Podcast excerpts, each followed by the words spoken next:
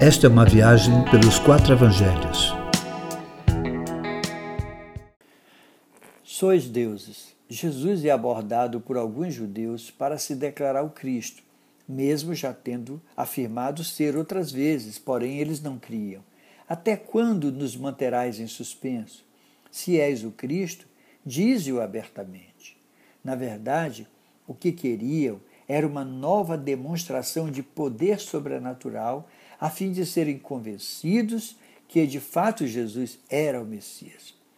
Jesus então afirma que todo milagre feito o fez em nome do Pai e que eles não criam pelo simples fato de não serem seus discípulos, pois se assim fossem, ouviriam a sua voz e seriam conhecidos seu.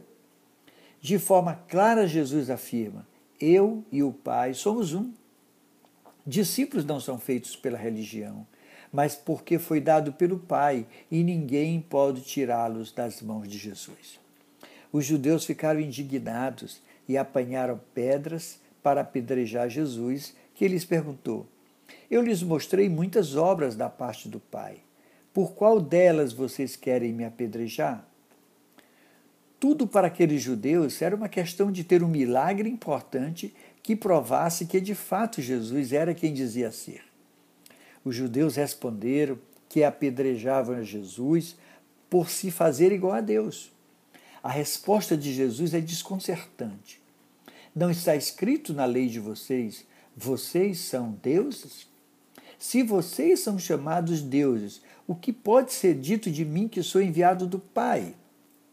Sim, somos pequenos deuses, porque fomos feitos à imagem e semelhança do Deus eterno, porque somos filhos do Deus Altíssimo. Como discípulos, deveríamos ser identificados como cristãos, o que significa pequenos cristos. Neste aspecto, sim, somos pequenos deuses, não como Deus é, pois como Deus é, não há outro Deus, porque há um só Deus e um só Senhor.